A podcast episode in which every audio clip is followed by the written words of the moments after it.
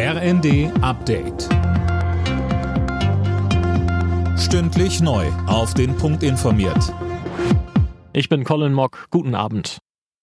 Kurz vor dem Jahrestag des Beginns des Ukraine-Kriegs hat US-Präsident Biden bei einer Rede in Polen die Einigkeit der NATO und des Westens bekräftigt. Außerdem warnte er Russland, ein Angriff auf ein Mitglied sei ein Angriff auf alle. Linda Bachmann. Gleichzeitig wies er den Vorwurf Putins, der Westen sei für die Eskalation in der Ukraine verantwortlich und wolle Russland ein für allemal erledigen, zurück. Der Westen habe nicht vor, Russland anzugreifen, so Biden.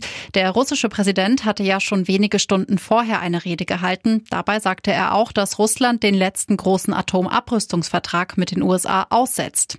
Das russische Außenministerium ruderte jetzt etwas zurück, teilte mit, dass sich Moskau bis Vertragsende in drei Jahren daran halten wird. Bei einem Besuch im türkischen Erdbebengebiet haben Außenministerin Baerbock und Innenministerin Faeser den Opfern langfristige Unterstützung zugesichert. Sie sprachen vor Ort mit Helfern und Betroffenen. Erst gestern hatte ein weiteres schweres Beben die Region erschüttert. Im Iran ist ein Deutsch-Iraner zum Tode verurteilt worden. Dem 67-jährigen Journalisten und Softwareentwickler wird Terrorismus vorgeworfen.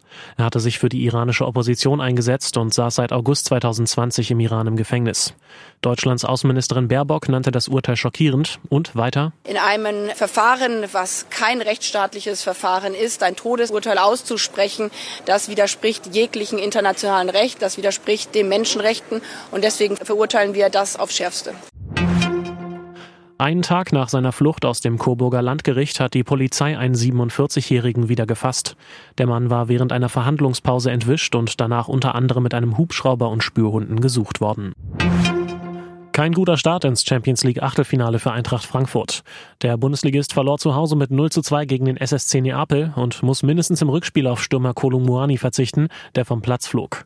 Im anderen Spiel gewann Real Madrid mit 5 zu 2 gegen Liverpool.